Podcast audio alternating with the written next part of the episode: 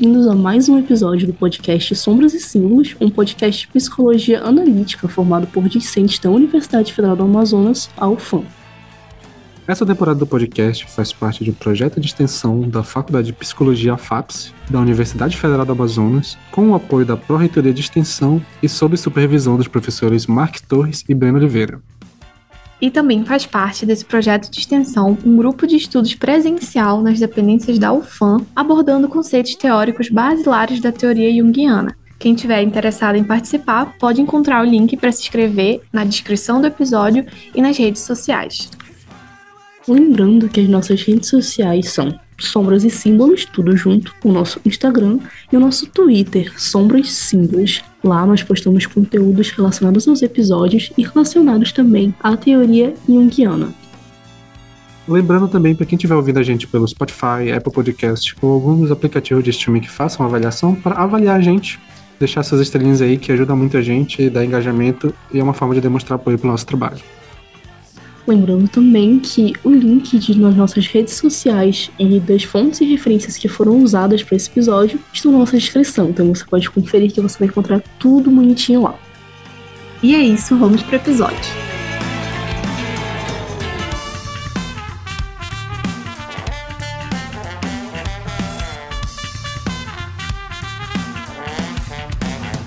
Oi, eu sou a Ana Fernandes. Olá, meu nome é Annelise Rodrigues. Eu sou o Renan Guerra.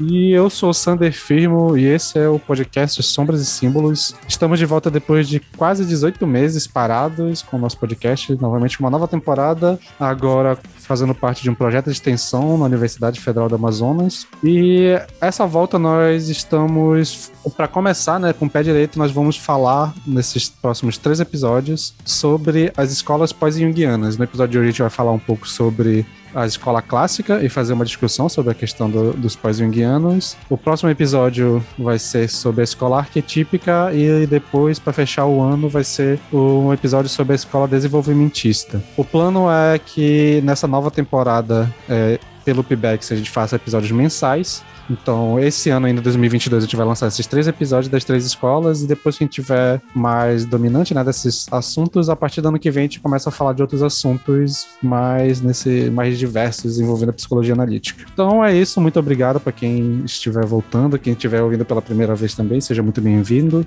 É, dando uns disclaimers de sempre, é, a, o podcast ele é feito por discentes de psicologia da UFAM e entusiastas de psicologia analítica, mas o que significa também que o que a gente está discutindo aqui são debates nossos ideias nossas não são é, são baseadas em textos, mas não são é, não são definitivas, né? Tudo aqui é debate nosso, a gente com certeza vai falar coisas erradas, nem sempre a gente vai estar certo. Aqui o objetivo é gerar debate, não é dar aula sobre os assuntos, né? E falando nisso, o que vai guiar esses nossos três próximos episódios sobre as escolas é o livro Manual de Cambridge de Estudos Jungianos, que é um, um livro da Polly Jung Eisendracht, e o Terence Dawson.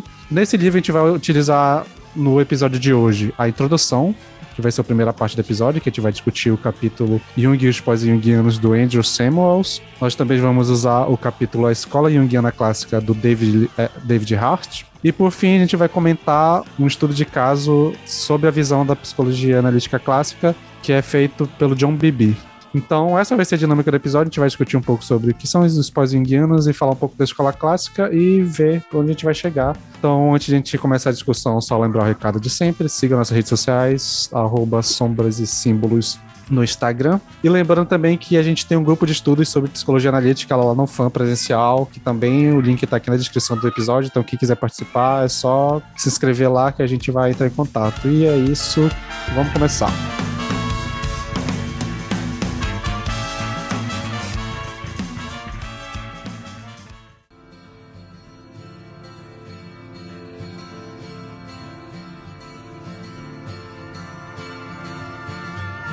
Ok, então nesse episódio vamos começar primeiro fazendo uma discussão sobre a introdução do livro né, do Manuel de Cambridge, a introdução que é feita pelo Andrew Samuels, chamada Jung e os pós-jungianos, que ele vai debater um pouco algumas questões sobre em que lugar se encontra a psicologia analítica na contemporaneidade, né? E a primeira parte do texto ele vai se falar um pouco sobre o problema Jung, né? Que é assim, partindo do pressuposto que é, ele é o, o, autor que definiu né, o termo pós-junguiano, ele começa a falar um pouco sobre o porquê que ele chegou a essa conclusão de, de se autodefinir como pós-junguiano e por que ele acha que existiu esse movimento tanto de separação da imagem de Jung, mas também por esse apagamento que aconteceu, por várias questões históricas, e é isso que a gente vai falar nessa primeira parte do episódio. E aí, o que vocês acharam dessa introdução? Cara, eu achei bem pesado, porque eu nunca tinha ouvido, acho que uma pessoa que estudasse é, tanto sobre falar que Jung tinha escritos antissemitas, sabe? Tipo, isso foi muito pesado, assim.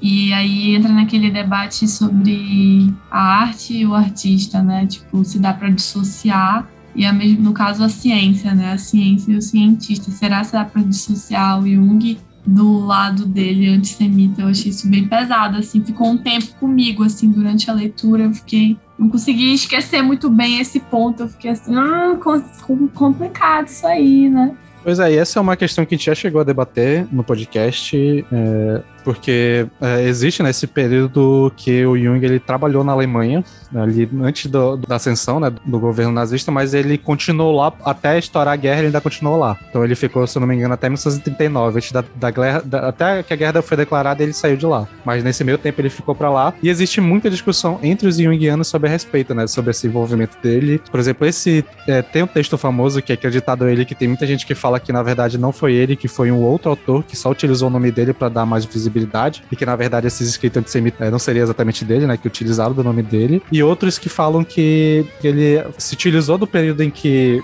é, ele ganhou esse cargo na Alemanha para tentar difundir um pouco mais a psicologia e defender. Tanto que um, tem um outro texto que a gente está usando no grupo de estudos, que, que, o autor até afirma que o Jung defendeu a, a imagem do Freud, né? Que nesse período da guerra, ele, o, os trabalhos do Freud foram proibidos na Alemanha e ele foi um dos que defensores que fizeram que a obra dele, do Freud não fosse deletada lá da, lá da Alemanha. Mas ainda assim tem essas questões. E é uma questão que eu acho que me incomoda muito a ponto de, por exemplo, nesse, nessa volta, né, de estudar sobre Jung, eu tô cada vez me aproximando mais aos trabalhos dos pós-jungianos, porque é, realmente é uma coisa que, assim, como a maioria dos pais da psicologia, a obra tem muita coisa datada, que podia até ter sido revolucionário lá no período dele, mas que é muita coisa datada que hoje não serve mais, e muita coisa que eles fizeram merda, né? Então, existe esse movimento que eu vejo que na psicanálise existe mais, né? De pegar do Freud só o que interessa e não ser tão dogmático, mas na psicologia analítica, principalmente hoje em dia, pelo menos o que eu tenho mais contato no Brasil, é, ainda tá muito vinculada à figura do Jung meio que dogmática, como se ele fosse o único autor que escreveu sobre o tema, né?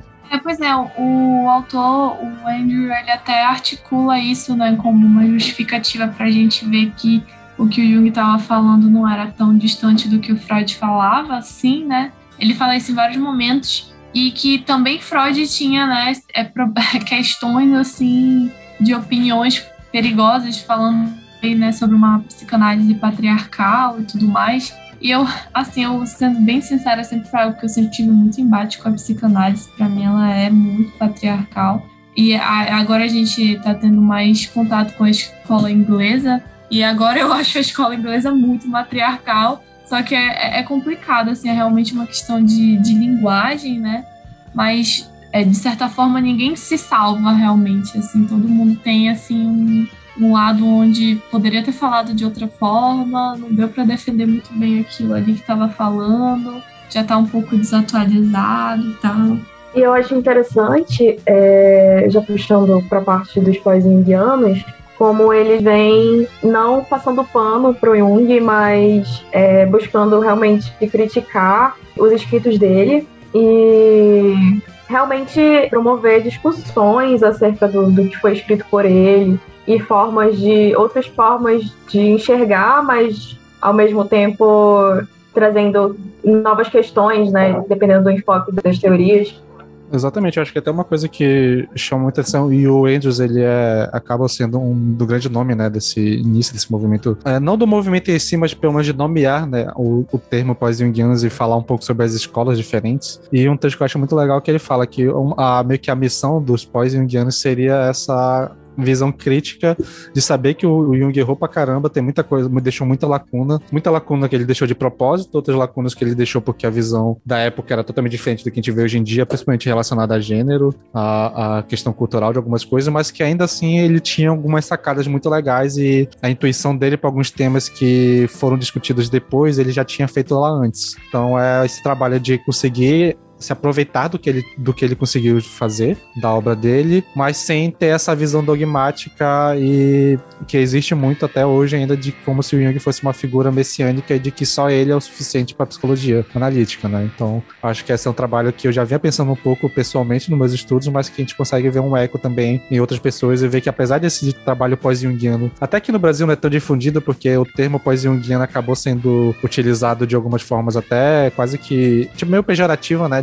Seja por pessoas que utilizam só coisas bem específicas da área junguiana para fazer trabalhos meio de, de, mais religioso, mais uma parada que é, não é tão psicológico assim, mas também porque o termo pós-junguiano às vezes é acreditado só a pessoas que vieram depois do Jung, né? Tipo, tem só essa ligação cronológica. Então, o termo é, aqui no Brasil não é tão difundido com esse sentido que o Windows traz, né? De ser escolas diferentes, de, que se focam em pontos diferentes, mas que ainda assim trabalham e refazem e preenchem as lacunas que o Jung deixou ou corrige os erros que ele tenha cometido. É interessante pensar que sem esse trabalho né, de um resgate, digamos assim, das teorias junguianas e um novo enfoque a respeito delas, muito provavelmente os pensamentos do Jung haveriam se perdido, né? Isso já tentando é, voltar àquela questão de separar né, a obra do autor, mas não somente pela questão política, né, que ele traz do ponto de vista pessoal, né, a respeito tanto das questões de antissemitismo, até muito, muitas vezes machismo e também é, diversos preconceitos, até mesmo em relação a gênero, como bem elaborados e bem explícitos em muitos textos dele, sem, não vou entrar naquela questão de que ele era produto do seu tempo, porque isso seria uma discussão muito longa, mas enfim, mas que esses pensadores dos pós-jungianos, eles vão fazer esse resgate também na questão do ponto de vista é, acadêmico, né? Porque, basicamente, é, a psicologia analítica, em dado momento, se perdeu completamente no meio da academia. Né? Até hoje a gente vê e a gente nota isso, visto que a gente não tem quase nenhuma base a respeito da psicologia analítica dentro da nossa formação. Ela poucas vezes aparece, talvez um ponto ali e outro acolá, é, justamente devido à abordagem de cada professor, mas que isso foi um processo histórico, né? É, essa questão do, dos escritos antissemitas do Jung foi um grande fator para esse apagamento, mas também é, o autor cita né, um certo apagamento, um certo complô contra os, as obras, a obra do Jung pelo Freud e o Jones em 1912, né? justamente tentando, numa, numa experiência pluralista, né, defender esse ideal do que seria a própria psicanálise. E uma outra questão também que vai entrar nisso seria uma coisa que também colaborou para esse apagamento, como já citei, seria justamente a relação e as atitudes que o tinha a respeito de mulheres, negros e até, é, entre aspas, né, culturas primitivas. É inegável a gente notar ao Jung uma certa perspectiva eurocêntrica dele, né? É, e eu acho que hoje em dia eu já noto muito mais isso, mas isso vai se aprofundar justamente quando a gente vai voltar naquelas questões que já são derivadas da obra dele, né? Como o mito do herói, é, os arquétipos em diversas culturas e como a gente fazendo às vezes esse trabalho entre aspas de talvez mitologias comparadas, né? Pegando como base os arquétipos, por exemplo, a gente acaba caindo nessa questão eurocêntrica, onde o próprio autor, fruto disso, acabava jogando tudo de certa forma em caixas que só corroboravam com a visão dele, mas que basicamente descartavam toda uma visão de culturas diferentes que teriam a respeito daquilo. E uma coisa que a gente faz, assim, meio que como projeto, é, por exemplo, de abordar esse tema, de ter essas críticas quanto à imagem do Jung, de tentar de, de falar né, dessas críticas, de falar sobre essas novas escolas, é também porque é meio que um posicionamento nosso, porque nós, assim, como grupo, nós temos muito contato com movimentos sociais, estamos dentro de movimentos sociais e temos muita é, relação com o que é normalmente chamado por aí como identitarismo, né? Então a gente vai fazer uma abordagem sim nesse ponto de fazer críticas e trazer temas que sejam mais abrangentes e mais diversos para a psicologia analítica, porque a, mesmo não parecendo e do que é mais é, o que é mais trazido na mídia, o que é mais fácil de achar sobre Jung, aqui no Brasil existe trabalho de muita gente que já vai para esse lado mais é, da diversidade, trazendo temas mais contemporâneos e visões mais, mais do nosso tempo do, dos trabalhos junguianos. Então, é, existe já esse, essa, esse trabalho por aí. E a gente vai aqui estudar e vai debater essas questões e vai tentar trazer novos olhares para dentro da psicologia analítica porque acho que é uma coisa que, não sei se os, os, colegas vão contar comigo, mas é uma ânsia nossa quanto estudo de psicologia no geral, e que não tem como desvincular quando a gente vai olhar pro lado mais da psicologia analítica e psicologia, psicologia clínica, né? Então, esse olhar mais voltado para questões de sexualidade, questões de gênero, questões de estruturais, questões políticas, acabam é, abraçando a gente como em outros projetos e outras, outras coisas que a gente faz parte, e não tem como não trazer isso para cá e, e não criticar o que tem de errado, o que a gente enxerga que não foi tão bem feito durante durante o, o projeto do Jung para agora, né? Então tem coisas que vão ter crítica, tem coisas que vão conseguir usar, não, nem tudo vai, vai ser jogado no lixo, mas também aquilo de sempre, quando for falar sobre o tema, não deixar é, se esquecer que existe essa mancha no, no, trabalho dele e que isso é importante ser sempre lembrado, porque foi uma coisa muito. É, é muito importante é, essa coisa da, da, não, não deixar a história se perder e só passar pano e, e achar que o Jung era maravilhoso e que tudo que ele falou era verdade e tudo, mais dele reconhecer que ele tinha uma visão intuitiva muito foda sobre algumas questões e ele conseguiu criar alguns, algumas teorias e algumas é, pressupostos a partir da experiência empírica dele que realmente dá para encaixar e dá para aplicar até hoje, que dá para se utilizar na clínica e em teorias e tal, mas que ainda assim nem tudo que ele fez foi já foi feito de uma forma definitiva e algo que mesmo ele, né, durante o trabalho dele sempre falava que o que ele estava fazendo não era algo definitivo e que os próximos que viessem deveriam continuar o trabalho e aparentemente isso foi perdido em algum momento, é, principalmente quando a gente aborda de, de, do que a gente tem contato mais facilmente de Jungianos por aí o, o Andrews fala, né, em algum momento, tipo, que na verdade Jung é contemporâneo demais, né? De um jeito que a gente nem entendia. É, né? Ainda que com ideias equivocadas, ele vai trazer bastante noções e puxando essa questão da intuitividade dele. Ele vai falar a respeito de gênero, ele vai falar a respeito de raça, nacionalismo, vai fazer uma análise cultural da Europa naquele momento, né? Associar até mesmo os fenômenos que estavam acontecendo na questão nazifascista com é, conceitos dele como a sombra, por exemplo. E tudo isso vai ser uma coisa que soa muito contemporânea. Na verdade, não soa contemporânea naquela época, mas que estaria, de certa forma, à frente do seu tempo. E quando os pós-indianos e as pessoas que vão estudar esse autor posteriormente vão se aprofundar nesse assunto, isso vai ser muito atrativo justamente num ponto de vista crítico, né? Vão, as pessoas vão vir com já é, adequadas essa contemporaneidade, com toda a sua, sua carga, com toda a carga da sociedade atual e vão tecer críticas a respeito desses escritos, o que vai fundamentar uma teoria muito mais forte dentro da psicologia analítica e também fazer com que ela migre, né, do pensamento único, exclusivamente intuitivo do Jung para uma construção realmente de um conhecimento coletivo o autor do texto, do Samuels, ele também coloca justamente essa questão que o Jung, ele, os escritos dele estão bem relacionados com o que a gente discute hoje na psicanálise contemporânea, no caso a psicanálise pós-freudiana. E para além também dessas questões de raça, gênero, as questões sociais, as próprias é, discussões né, com relação a transferência contra transferência, enfim, outras questões da psicanálise que ele, naquela época, já trouxe, mas não foi reconhecido como tal. Sim, e até se a gente pensar que, por exemplo, um conceito que a gente sempre já discutiu algumas vezes sobre ser ultrapassado, que é a questão da visão de ânimas e ânimos, como esses arquétipos masculinos e femininos bem que trazem muito para um lado um pouco mais machista é uma coisa que na época era meio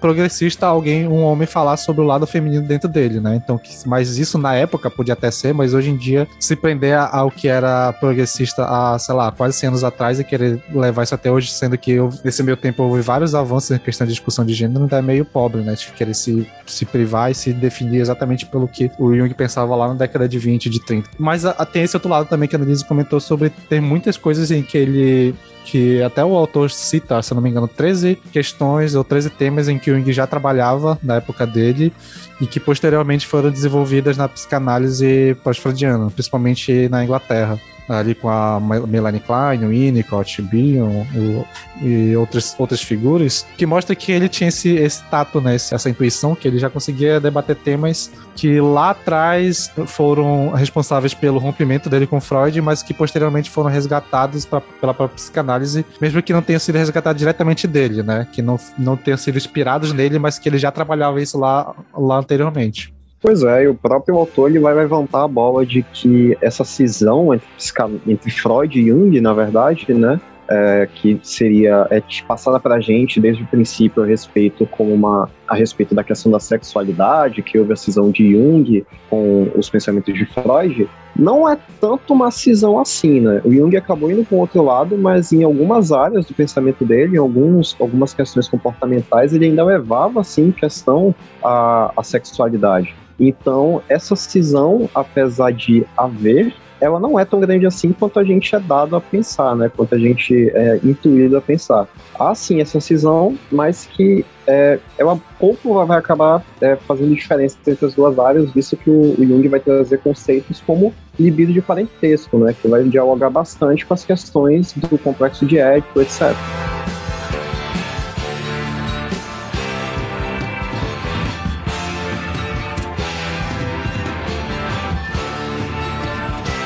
E a partir dessas discussões, né, sobre toda essa questão histórica, né, do Jung e sobre essa questão da relação entre a psicanálise e o Jung, o Andrews ele vai delimitar, né, vai falar um pouco sobre a, o que ele enxerga como as escolas que surgiram depois do Jung e qual seria a sua atuação, né? E ele começa explicando, né, dando contexto histórico sobre as escolas específicas de Londres e Zurich, da psicologia analítica, que teria esse, no caso, a de Zurich, que seria a que foi fundada pelo Jung, que teria mais essa visão mais simbólica, e a escola de Londres teria uma visão mais clínica da psicologia analítica e que por muito tempo já bastava só separar a psicologia analítica entre a escola de Zurich e a escola de Londres. Já era suficiente para delimitar o que, que era cada homem e ter essa visão simbólica e clínica já seria o suficiente para diferenciar. Só que aí ele vai debater que a partir do momento em que surge uma terceira escola, né, uma terceira visão da psicologia analítica, que a princípio até não se chama de psicologia analítica, né, que é a psicologia arquetípica, que a partir do momento que surge essa essa escola fundada pelo James Hillman fica ultrapassado e não tão bem é, delimitado chamar de escolas por, pelas cidades, né? Então ele propõe é, categorização de três escolas principais da psicologia analítica, sendo elas a escola clássica, que seria a que antigamente era chamada de escola de Zurich, a escola desenvolvimentista, que era o que era chamada antigamente da escola de Londres, e a escola arquetípica, que seria essa nova escola que surgiria através dos, dos trabalhos do James Hillman. E, inicialmente, né, sobre essa separação das três escolas, o que vocês acharam? Tem a comentar sobre? Uma coisa que eu achei perigosa foi realmente que ele fala sobre as escolas é, se proporem a coisas diferentes e trabalharem de um olhar diferente, né? Tipo, ele falou lá que a clássica se atém mais ao momento contemporâneo da psicanálise, que é transferência contra transferência, né? Aquela dinâmica ali a dois, né? E aí eu fiquei pensando, como que seria na arquetípica, sabe? Tipo, uma clínica da arquetípica, como que ela iria diferir tanto da, da clássica? Gente, essa não é desenvolvimentista? Sim, no caso sim. Mas ah, tá. é isso, a confusão. A da transferência? É, transferência é, transferência é desenvolvimentista. Da psicanálise contemporânea é, é desenvolvimentista. A, a, clássica é mais ralada no, no self e processo de individuação. Mas enfim, são discussões que vão surgir, então não, não tem problema. Sim. Da confusão. Bom, cara, eu acho que essa, essa divisão das escolas, ela vai se dar, ao meu ver, pelo menos, né, pelo que a gente conseguiu extrair do texto, principalmente na questão de produção acadêmica, imagino eu, né? Eu acredito que ela é interessante quando a gente se coloca nesse viés de, de produção acadêmica, que tenham três escolas que vão se aprofundar mais em determinados aspectos que vão diferir entre elas, mas eu acho que na prática clínica, claro que um, um psicólogo, né, um, um terapeuta da psicologia analítica, que tem um enfoque na arquetípica, ele vai ter uma abordagem diferente de um terapeuta que vai, que vai atuar na, na escola clássica, por exemplo. Mas eu acredito que, assim como é, é, consta no texto, né, um estudioso da psicologia analítica que vai atuar na clínica, ele vai ter, no mínimo, um esboço teórico de todas, as, todas essas escolas e vai utilizar as ferramentas que ele achar que mais convém. Eu acho que não necessariamente, na prática clínica, ele vai se ater é, somente à escola na qual ele tem mais domínio, né? Até mesmo depois a gente vai dar uma olhada no estudo de caso, né? É, eu creio que ali, apesar da predominância do, do, terapeuta na questão clássica, na escola clássica, ele vai acabar indo e para outros caminhos também, e vai é, acabar se desprendendo, acabar se distanciando de outros caminhos, justamente porque ele identificou na paciente uma demanda maior para determinada questão. Então eu creio que essa divisão seja mais válida no contexto de produção acadêmica e discussão acadêmica. Mas eu acho também, não sei, né? A gente teria de ler muito mais a respeito disso, e espero eu que essas escolas não tenham uma cisão tão grande como, por exemplo, seria uma cisão de uma, de uma TCC com uma psicanálise, por exemplo. Eu acho que elas vão dialogar mais proximamente. Eu acho que as pessoas, né, os indivíduos que estudam essas escolas, vão ter um diálogo maior e até, de certa forma, vão fluir entre as escolas. Então, eu creio que dentro da prática clínica, o contexto muda um pouquinho. Eu acho que isso aí vai mais valer para a questão de produção acadêmica mesmo essa separação que o Andrew faz nesse capítulo, e no livro dele também, né, ele tem um livro chamado Jung e Jungianos, não é como se ele tivesse definido a partir dele que fosse acontecer, era uma coisa que já estava acontecendo naturalmente, ele só fez né, ajudar a nomear, né, tipo, dar um nome para cada uma, um processo que já estava acontecendo, estudando as produções de cada um e vendo quais seriam os enfoques diferentes de cada uma, mas eu acho que de fato, pode ser que alguém realmente só se foque em uma escola, e eu acho que não tem problema nisso, mas também existe esse lado de você ter acesso a todas as as ferramentas e todos os enfoques de cada uma delas, porque até para entender, por exemplo, a parte teórica de, de, da diferença de cada uma, você precisa ter um pouco de cada, então não é como se fosse totalmente ignorado. Mas, de fato, esse, esse movimento é meio que natural. Acho que existem outras escolas de psicologia, essa separação né, de escolas. É uma coisa que vai contra o que o Jung pregava um pouco, né? Porque ele não, não era muito uh, favorável do lance de criação de escolas específicas que se focassem em alguns temas específicos. Ele preferia algo mais coeso, mas a própria psicologia como ciência nunca foi tão coesa assim, né? Então, acho que é um movimento até natural. Eu acho que eu não consegui levar o meu ponto, mas tudo bem. É mais no sentido de que a partir de ter um momento em que tu tá seguindo uma escola ali que tá considerando a, os outros elementos da teoria mais acessórios e, e tem um. Eu não sei explicar se tem uma coisa que é mais o, o principal, entendeu? E isso tá atravessando mais o olhar. E, tipo, eu acho que isso já acaba que muda a própria teoria, sabe? Tipo, isso já muda até a. a o que, como tu falou aí, né? O Jung não gostava muito disso. Parece até que não é mais Jung é como se estivesse falando dessa dimensão do, de algo mais subjetivo aí, intersubjetivo ele fala, né? Mas já se apropriando e trabalhando isso de uma forma completamente diferente, que já não mais remete tanto, entendeu? Mas tudo bem, enfim. Enfim, eu acho que essa é uma discussão que a gente pode é, continuar e eu acho que nos próximos episódios, quando a gente focar nessas outras escolas, acho que a gente consegue até sanar essas dúvidas do que como é que é diferente, o como que pode ser, né? O que, que ainda é, pode ser chamado Jungiano ou não. Eu acho que faz parte do debate, eu acho que é meio que nosso objetivo também com esses episódios até essa discussão e entender melhor o que, que se difere de cada uma dessas escolas.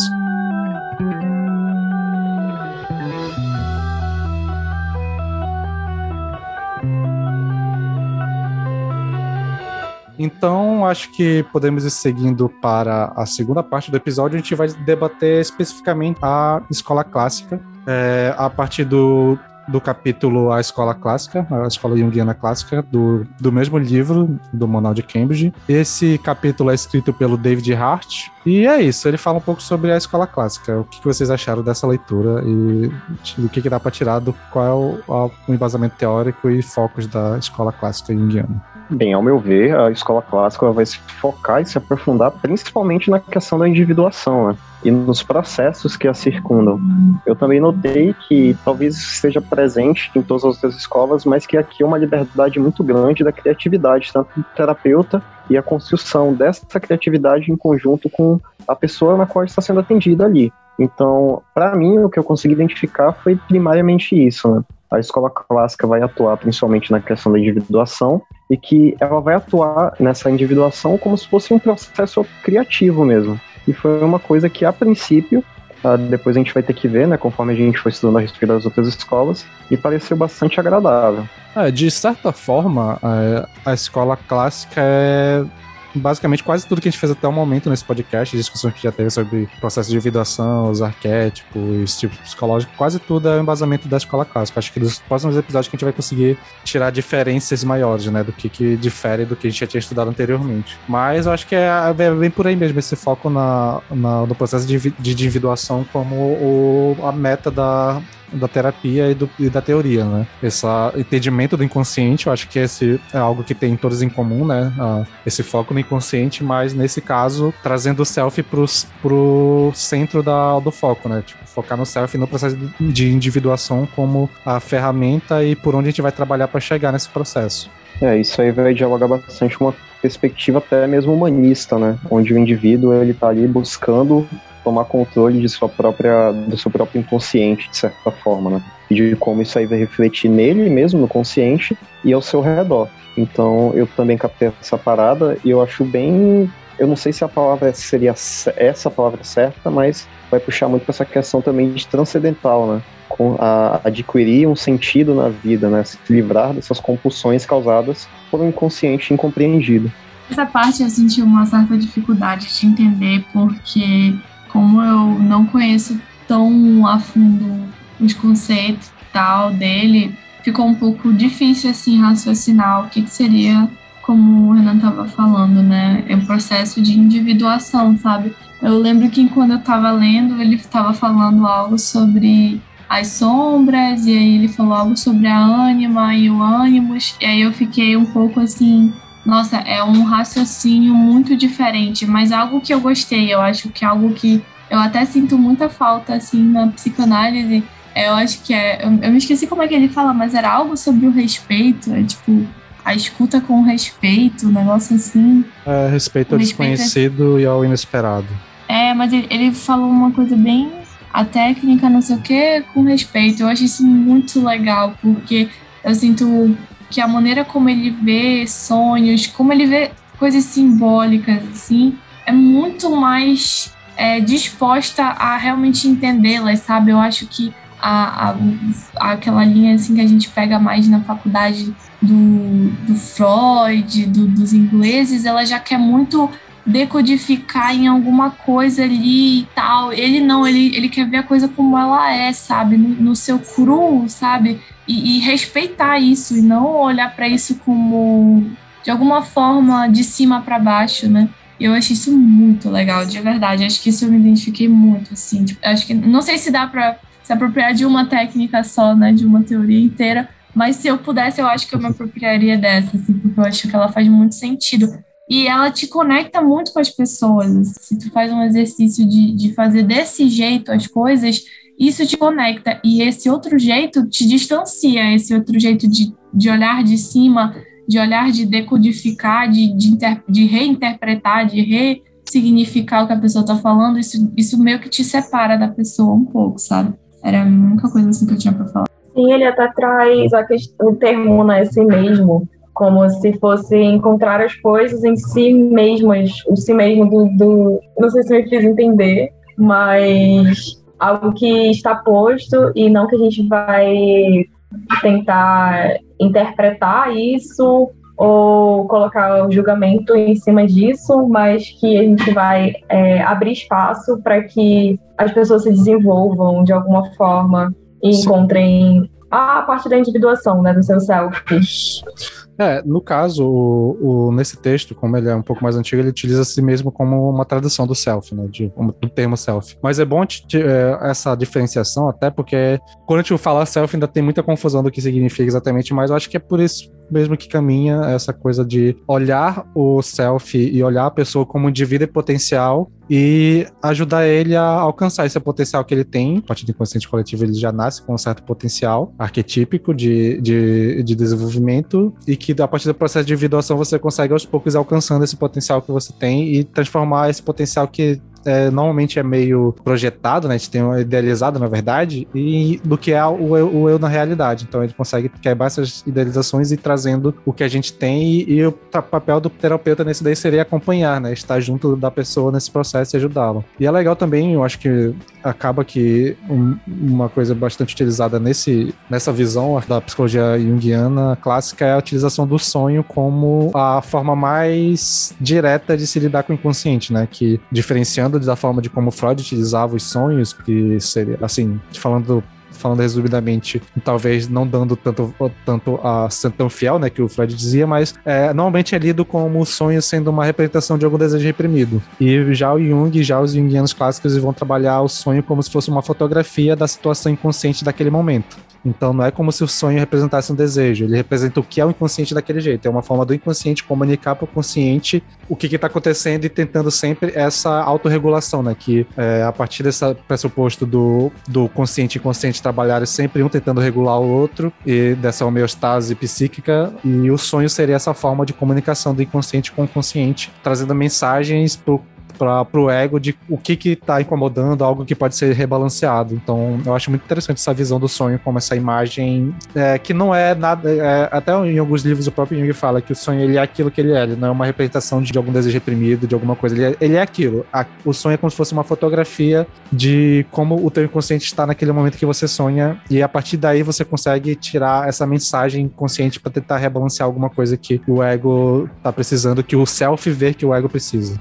E tu sabe, Sander, uma coisa que isso me lembrou muito. A gente tem um querido professor aí, um beijo pro professor Enio é, Tavares. Ele sempre foi muito fã de Bion, né? É, e eu acho que de uma certa forma Bion estava chegando perto de algo que o Jung realmente já tinha dito ali, né, sobre essa questão do, do da personalidade, quer dizer, né, no caso seria aí eu me, perdi, eu me perdi um pouco, será que seria o self? Que, que tende à integridade é o ego, né? O ego tende à integridade. Não, é o self, é o self lá. no caso. O, o, é o self? Isso, o self, ah, ele, tá. ele é o, ao mesmo tempo o centro da psique e ao mesmo tempo o regulador do inconsciente e do consciente. Então ele serve como centro de tudo e ao mesmo tempo ele trabalha para a integração do todo. É, e aí ele fala que o, o consciente tende à integridade, né? E o inconsciente não. Então é, é muito bom, é muito legal essa visão assim dual de, de respeitar, né? Tipo, deixar ali o, o inconsciente no seu local, mas aí ele traz a ideia de expandir o consciente para o, para o inconsciente. Aí eu acho que aí o Bion já vai para outro canto. Mas assim, eles chegaram, tipo, como se fosse na mesma esquina, sabe? Eu achei isso muito foda, assim, lendo, eu achei bem legal. E já puxando aí a fala do Sander, né, a respeito dos sonhos e também a, a primeira fala da, da Lana, é, vou trazer uma palavra difícil aqui, que eu sempre, que eu sempre gosto de trazer. O, o autor ele vai falar a respeito de uma perspectiva, né, da forma de pensar a respeito do, do terapeuta analítico dentro dessa escola, é, utilizando o termo apotraico. Ele usa um exemplo, né, de quando ele perguntou a respeito do Jung como ele tratava os sonhos, ele questionou se a perspectiva que o Jung, o Jung usava seria apotraica seria justamente uma perspectiva de se colocar, de certa forma, em, em uma posição de ignorância, né? O termo apotraico iria dizer justamente a respeito de que tem o poder de afastar alguma influência, né? Numa influência ruim, maléfica, nesse caso sendo um, esse determinismo a respeito dos sonhos, né? E eu creio, a respeito principalmente do que a gente viu, que essa palavra, esse termo apotraico, vai estar bastante presente em toda forma de atuar do psicólogo analítico, principalmente na clínica, né? Que seria se colocar em uma posição de ignorância, ainda que valorizando sua intuição, mas de uma forma de não é, a não cair no erro de crer que ele sabe realmente o que está acontecendo, né? E uma outra coisa também que eu queria puxar, que não tem muito a ver com o tema, mas é que durante toda a obra do Jung e até mesmo dos pós-jungianos, eu vejo que a psicologia analítica ela tem um quê de determinismo, mas a, a, teoria ela sempre tende a fugir desse determinismo, né? A gente muitas vezes já, já fez as discussões, por exemplo, a respeito dos tipos psicológicos, ou até mesmo a respeito da sombra, ou da personalidade dos indivíduos dentro da psicologia analítica, que sempre há alguma coisa ali que é pré-determinada, né? Nas próprias palavras do autor, é, os junguianos, os pós-junguianos não veem o indivíduo como uma tábua rasa, ele já nasce sim dotado de algumas questões, né? Isso indo principalmente para a questão dos arquétipos, dos instintos, mas que isso não necessariamente é determinante é, ao todo fator do indivíduo, né? Isso vai vir a dialogar com a vivência dele, isso vai vir a dialogar com o fator social. Então, dentro da psicologia analítica, eu noto muito essa dualidade, né? Que também é um outro fator muito presente nela, onde apesar de ter um quê determinista, esse quê determinista ele não é determinista, por mais contra-intuitivo que isso seja, né? né? Exatamente. Ele, ele, ele dá muito, ele, ele traz muitos elementos de combinações diferentes, né? Ele não cria, ele não pinta uma coisa, ah, isso vai dar nisso, isso soma com isso, isso menos isso. Ele tem uma coisa bem mais, bem menos cartesiana, né? Se tu for parar pra pensar, assim, né? É realmente bem legal.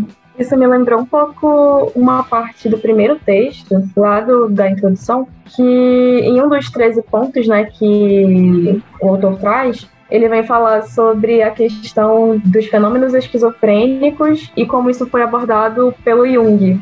E que o Jung ele entendeu que esses fenômenos teriam uma predisposição a desenvolver, no caso, uma esquizofrenia, uma psicose, mas que isso ia é, dialogar bastante com a interação desse indivíduo com os acontecimentos da vida dele.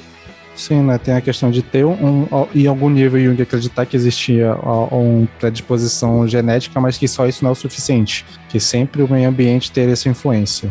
Eu lembro desse trecho, ele falava que é, por, por Jung ser psiquiatra de formação, né? ele, ele via essa questão neurológica e ele falava que tinha um composto que, que era que já poderia determinar a predisposição, mas que o ambiente estava em interação e influenciava, né? Eu achei isso muito legal. E aí o, o autor falava, e aí já estava presente a abordagem biopsicossocial, né?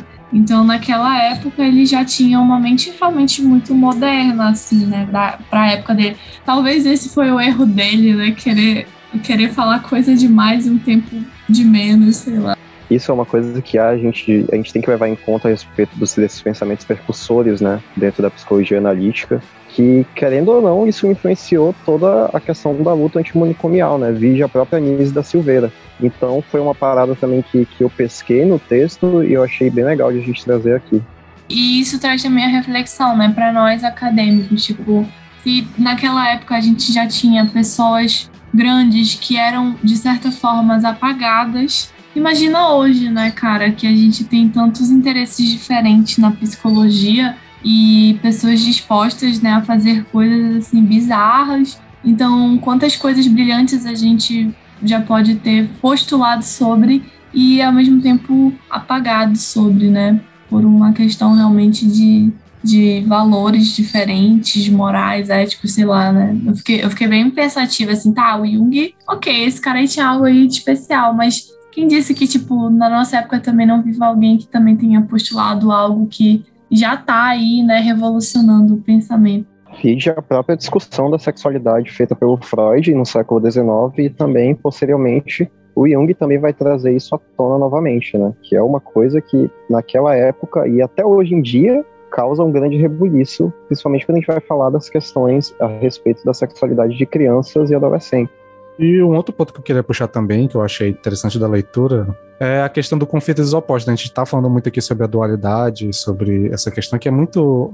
até uma certa binaridade que existe no trabalho de Jung. Eu acho que em certos momentos é passível de crítica, mas eu acho que nesse ponto aqui dá para a gente falar um pouco sobre essa questão do conflito dos opostos e que é, na escola clássica eles propõem esse suporte, né? Que é o, o que dá para resolver quando existem, por exemplo, acho que eles cita lá no começo uma questão bem básica, né, de conflito entre pensamento e, e, sentimento, e que quando existem esses conflitos, e esses conflitos é, opostos sempre, é, sempre aparecem na clínica, e que a forma de resolução não seria dar uma voz a um ao outro, seria suportar esse conflito e que a partir, né, do, principalmente do que o Jung vai estudar sobre alquimia, né, essa, a, suportando esses dois, esses dois opostos, permitindo que os dois opostos existam, eles iriam é, se é, sintetizar em um terceiro que seria uma resolução simbólica do que surgiu desse, desse conflito. E eu acho que isso é uma visão muito interessante que existe na visão junguiana clássica, que é, é normalmente a nosso instinto pra, ou não sei se essa, essa, é a melhor palavra, mas principalmente falando como psicólogos ou estudantes de psicologia, é tentar fazer a resolução rápida de conflitos ou tentar, é,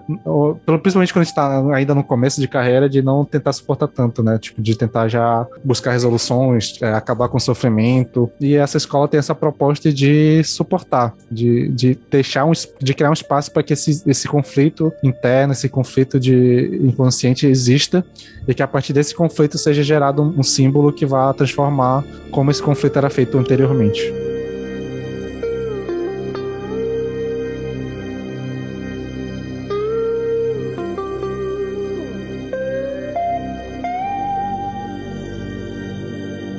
Então, beleza, acho que a gente pode falar um pouco mais disso eh, levando para o caso específico, né? Mas só para dar o contexto, Pra, é, durante o livro, né, no, no Manual de Cambridge, existe um capítulo que é um caso específico de uma moça chamada Joan. No livro que eu li tá Joana, mas a gente pode chamar de Joan também, não, não tem problema. E que esse mesmo caso foi enviado para análise de um psicólogo junguiano clássico, um da escola arquetípica e um da escola desenvolvimentista. E a proposta é que em todo final de episódio a gente faça essa discussão dessa visão diferente da clínica, né? Dessa análise desses desse estudos desse, desse, desse, mesmo caso. Então, acho que a gente vai fazer, antes de cada análise, a gente vai fazer né, uma recapitulação de, do caso dela especificamente, para depois conversar um pouco sobre como foi a atuação e a análise do, do profissional da escola específica. E como é o tema do episódio, a gente vai falar sobre é, a visão da análise de um psicólogo da escola clássica, que é o John Bibi. Então, para começar a falar do caso, eu vou primeiro fazer um resumo aqui, rápido, sobre o que, que se trata, porque aí a partir daí, se a gente for quando a gente for conversar da análise do caso do, da escola específica, a gente pode ir retornando para as falas ou descrição mais exata do que aconteceu no, no, com ela, né? Mas o caso é da John, ela é uma, uma paciente de 44 anos que foi internada em um centro de transtornos alimentares. E, resumidamente, foi descrito alguns problemas que ela tinha com a autoimagem, é, relacionados à, à questão de peso, né?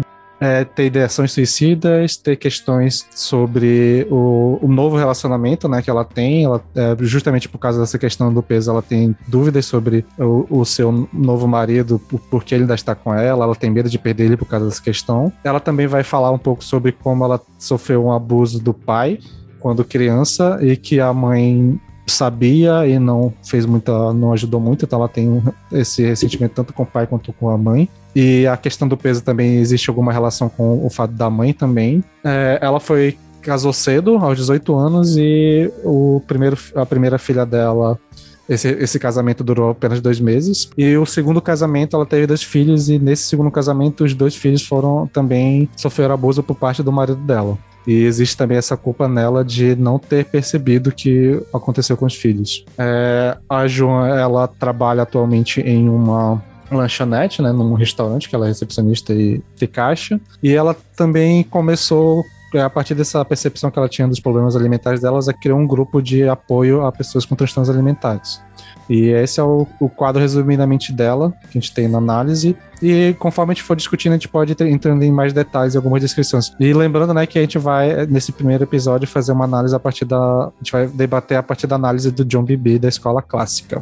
Pois é, como eu cometi uma bela gafe ainda agora falando que o que eu achava da escola clássica, vocês falaram que era desenvolvimentista, mas eu fiquei bem bugada, porque do jeito que o John fala, tipo, dá a entender que é muito sobre a relação dele com ela, sabe? Tipo, do que ela gera nele. E aí, para mim, isso é bem contra a transferência, a transferência mas aí ele é da clássica, né? Não, não, assim, a conta-transferência ela leva em consideração em toda a psicologia analítica. O que vai diferenciar é mais o enfoque no, durante o tratamento. Mas... Pois é, o dele pareceu bem alto, assim, não sei.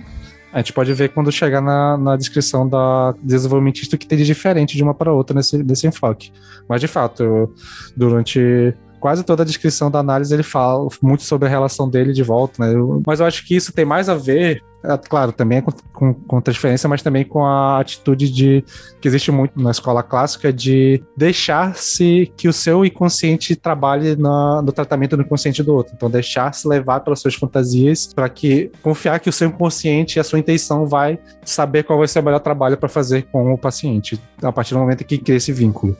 É, o primeiro ponto importante que o João Bibi traz, que chamou a atenção dele em particular, é uma frase, na verdade, o emprego em horário integral como caixa e garçonete da Joan, porque ele traz que nessa situação é, de trabalho tem a, a comida envolvida e traz um valor positivo à comida, como se a comida é, fazer, fizesse parte de uma comunicação interpessoal dela. E é interessante, né, que essa visão que ele trabalha sobre é, a questão da comida, do alimento ser inicialmente uma forma de criar um vínculo com a paciente, mas também de, de ser a forma de como é, um dos problemas dela está relacionado a questões alimentares e ainda se ela trabalha com isso, né? Então, verificar o, o, o que disso daí diria, né, sobre o caso dela. E é uma coisa que eu acho também interessante nesse ponto, é que ele faz uma analogia, acho que mais lá pro final do texto, sobre o fato, né, de, tipo, em algum momento é, ela faz, uh, no estudo do caso, mostra que ela tinha episódios de hiperfagia e depois de indução ao vômito, né? E durante a análise dele, ele meio que ele supõe que do decorrer da análise isso, isso traria para terapia de forma simbólica, a, ponto de ter episódios em que ela poderia faltar, ela poderia ficar doente de alguma forma, é, não estar presente na análise e logo depois ter sessões em que teria muito conteúdo para ser trabalhado. Né, para meio que refletindo essa questão alimentar do comer muito e depois, é, e depois jogar tudo para fora. Teria essa. Ele conseguiu fazer essa análise, claro, meio que pressupondo, e acho que boa parte do texto ele vai supondo como ele não teve contato com a paciente, né, ele vai fazendo suposições de como seria o tratamento, de, de como seria né, o, o, decorrer do processo. Eu achei interessante essa analogia que ele fez do, de trazer essa questão do, do alimentar dela para como isso é, teria ecos durante o tratamento e si, durante o processo analítico. É, né? A, a primeira instante, essa, essa tentativa de conexão dele diz mais a respeito da prática dele do que a respeito realmente de como ele iria atender né, essa paciente. Visto que posteriormente ele reflete a respeito disso e ele muda a, uma possível técnica de abordagem, né? Mas ele deixa bem claro que aqui ele está tentando primariamente criar uma afeição pela paciente de, é, de, forma a induzir né, essa libido do próprio self dele a se conectar com a individualidade dessa paciente. Pois, do contrário, dentro dessa perspectiva clássica, caso, caso não haja né, essa conexão, seria ideal que o paciente procurasse um outro terapeuta. Pois, primariamente, o terapeuta precisa se conectar, precisa fazer essa, essa transferência de libido, né, essa transferência de energia e, de certa forma, até mesmo identificar o que ele gosta no paciente para que ele possa trabalhar melhor junto a ele. E aí, relacionado à, à própria escola clássica, né, ele vem trabalhar a orientação do self.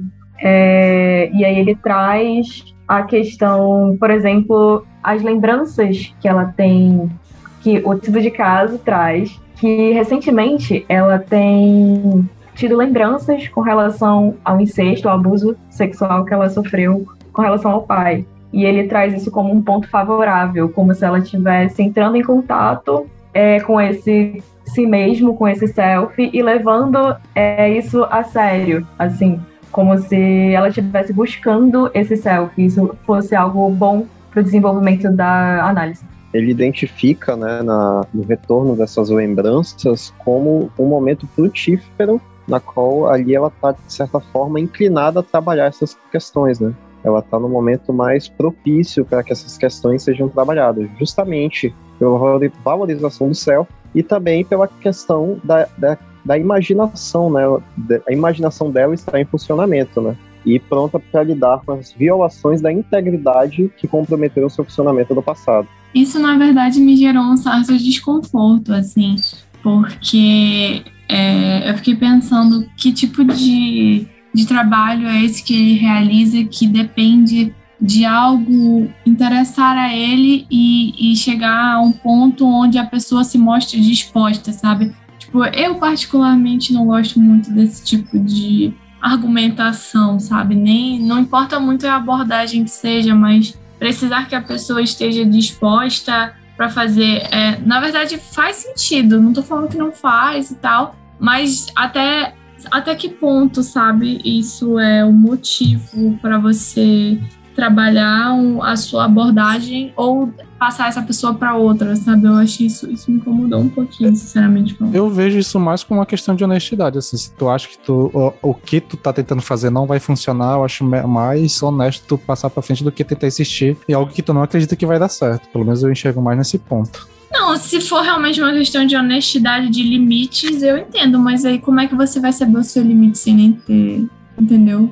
Você tá tendo uma, uma análise em cima de um, de um resumo da vida daquela pessoa. Sei lá, enfim, não sei, algo que ficou assim pra mim. Eu acho que essa é a proposta, na verdade, desse, dessa, desse capítulo, porque justamente em todo momento ele vai, ele vai é, pontuar que ele está simplesmente fantasiando a respeito das expectativas, a respeito da paciente e que a respeito dessas fantasias que ele vai criando, ele vai criando contra-fantasias até chegar numa coisa que parece a ele mais plausível, mais um plano de ação mais cogitado, mais pensado e mais crítico, de acordo com a própria crítica do inconsciente dele consigo mesmo. Pelo menos eu entendi dessa forma. Sim, sim, eu acho que é realmente essa coisa de pelo menos a, a, a, o que ele se propõe a fazer é se deixar levar uh, com o que ele sente a partir da leitura e a partir daí criticar o que ele mesmo tá, as próprias fantasias que gerou a partir do que ele foi é, prevendo do que poderia acontecer, de como seria uma melhor abordagem e sempre fazendo essa contra-fantasia a partir da fantasia que ele tem. Eu achei bem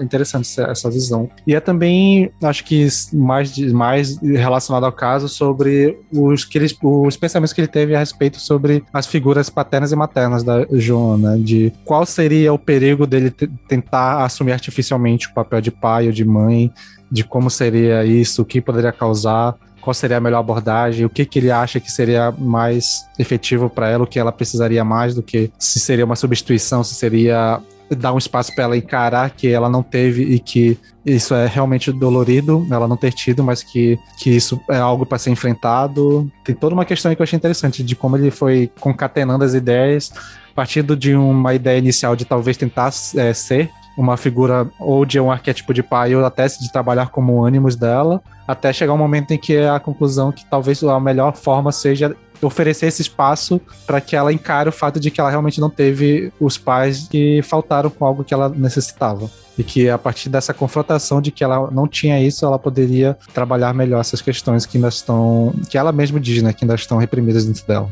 É, né, uma das questões que ele consegue identificar logo no início do texto seria em relação ao marido dela, né, o Sam, que ele vai propor, né, que justamente essa questão de toda a dificuldade que ela está tendo seria mais condizente na relação inconsciente que ela tem com o próprio ânimos dela, né? Apesar de que agora ela identifica nessa, nessa nova pessoa, né, no Sam, que ela está com ele apenas há quatro meses, é, a, a, imagem de um ânimos afetuoso, né, ela ainda não consegue aceitar isso sem dificuldade, justamente por todas as questões de figuras masculinas que ela teve na vida dela. Nessa questão de ela não aceitar que ela mereça cuidado.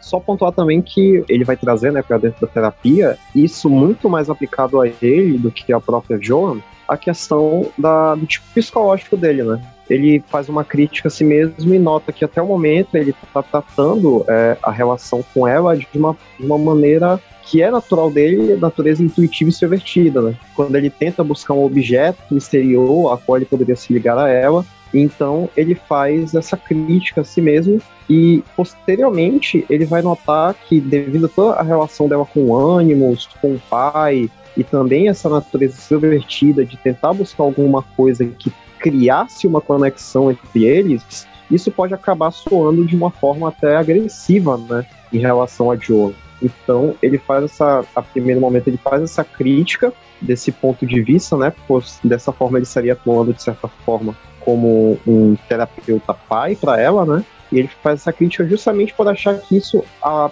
a, ao invés de a, atrair ela e criar um ponto de conexão entre os dois, essa conexão para ela seria talvez agressiva e forte demais, e isso acabaria fazendo com que ela recuasse, né? E tivesse um, um rendimento pior durante a terapia. Vocês lembram se a gente comentou algo sobre a questão da criatividade com relação ao caso? ele cogita em dado momento deixar que ela se expresse de maneiras alternativas, como a, a utilizando até mesmo desenhos, etc. Mas depois ele acaba descartando essa ideia, justamente porque ele escolhe não se aprofundar muito na questão simbólica e arquetípica, né? Com medo que isso cause novamente um afastamento dela em relação à terapia. Entendi. é que a única parte da criatividade que eu tinha pegado, é, ele falava sobre, acho que ainda a relação com a comida, que fosse que esse fosse um aspecto potencialmente criativo da neurose dela. E achei isso interessante. Mas aí, então, no caso, depois ele não trabalha mais dessa forma, né? Com relação a explorar. É, dentro do próprio texto ele, ele vai falar que ele acaba identificando nessa teoria dele uma questão narcisista, né? Que ele está mais espelhando a, a própria fantasia dele do que pensando realmente em como seria a Joan que estaria ali presencialmente no consultório dele. Então ele, ele acaba meio que descartando toda essa questão, justamente por essa parada narcisista, de que ele acaba se vendo atuando ali como aquele pai incestuoso, né, entre aspas, dela, numa tentativa vã de se fusionar e se interligar a ela, justamente porque ele identifica que aquilo ali vai acabar meio que afastando ela, pois ela não conseguiria, né, ainda devido aos traumas, né, consolidar, de certa forma, essa fusão e esse encontro em, re, em respeito a ele. Ele acaba chegando à conclusão de que a melhor ó, forma de lidar com ela seria basicamente escutando, né? Transformando o espaço ali de terapia num lugar onde ela pudesse trazer as questões cotidianas dela. E ainda que ele vá trazer questões arquetípicas e simbólicas, ele vai buscar fazer isso de uma forma muito sutil. E aí acho que vem aquilo que a gente estava conversando lá no começo, né, da conversa entre as escolas, de que mesmo na clínica é, ele não vai atender só pela clássica, não que ele vá se destituir da escola, mas que ele também pode buscar conhecimento nas outras. É, né? Ele acaba indo, como a própria Lana falou, por uma questão que nos parece muito em relação à transferência e contra transferência. Porém, ele, apesar de essa ser o, o postulado, o primeiro postulado dele, ele até fala mesmo de que ele, ele acabaria por se apresentar para ela como terapeuta que não fosse necessariamente aquela mãe ideal de que ela precisava, ou então que fosse o pai ideal que ela também não teve, né? Ele vai acabar atuando ali como se fosse um igual para ela, um irmão que está ali para ouvi-la e também fazer com que ela reflita a respeito das questões difíceis que ela está trazendo não necessariamente tomando a dianteira ou então ficando para trás num tom completamente maternal de cuidado e acolhimento. É, acho que então a gente pode ir ficando por aqui. Esse caso a gente pode re retrazer ele e as abordagens clássicas. Quando a gente for comparar com as escolas arquetípicas desenvolvimentistas, né, a gente pode retomar algumas questões das análises aqui para fazer a comparação, né?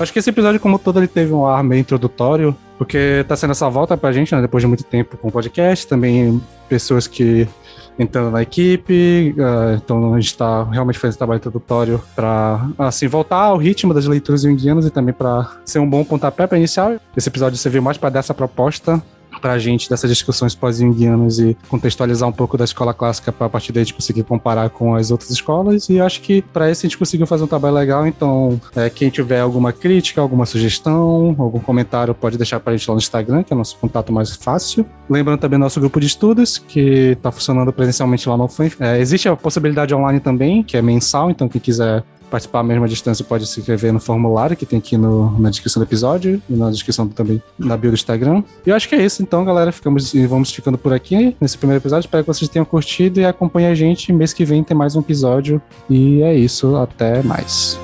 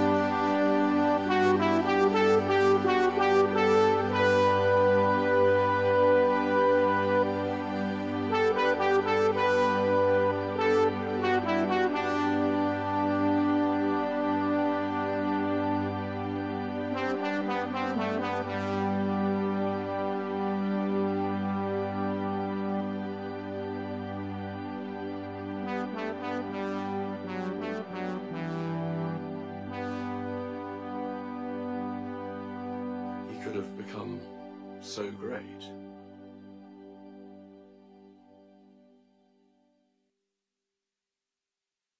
Bye.